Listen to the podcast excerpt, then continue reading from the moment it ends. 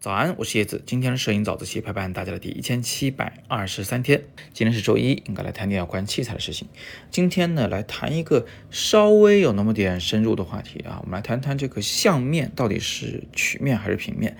有人听说这专业名词就觉得跟自己摄影没啥关系，说叶老师你又又要讲些没用的忽悠我们是吧？但是实际上呢，这跟我们的摄影很有关系，它直接决定了，比如说我们拍合影的时候，到底应该让对面的人站成一个。平面还是站成一个曲面啊？事情是这样子的，我首先要解释一下什么叫相面。相面呢，就是在你相机里面形成清晰的影像的那个面。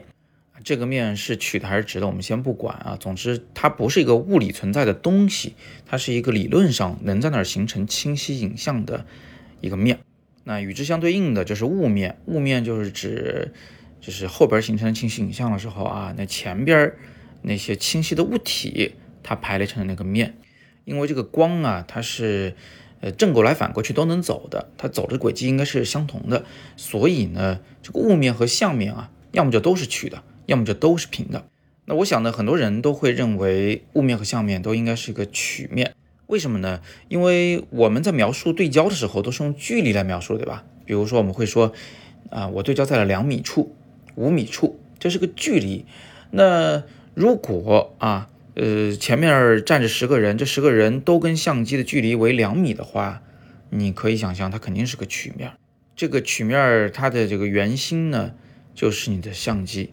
据此呢，很多人也就认为啊，我在拍合影的时候啊，应该让我对面的这十个人，呃，都站成一个曲面啊，每个人跟我的相机的距离都完全相等。但是你要考虑这么一个问题啊，就是我们的感光元件呢，目前它都是一个平直的面。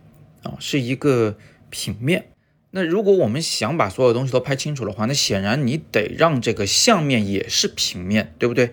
那相面如果是平面的话，那雾面也得是平面。我这里画了一个光路图，大家可以看得到，就是雾面里的 A、B、C 三点相对应相面里的 A 一、B 一、C 一三个点儿，对吧？它们同时都是清楚的，也就是说，雾面和相面都得是一个平面才行。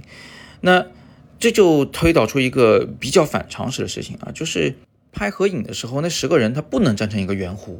如果想让他们，呃，在最小景深的时候也都清楚啊，也就是说他们都落在了这个雾面上，那么你就得让他们站成一个垂直于你的镜头光轴的一个平面，那或者换句话说，就是他们的那个平面得跟你的感光元件平面是完全平行的。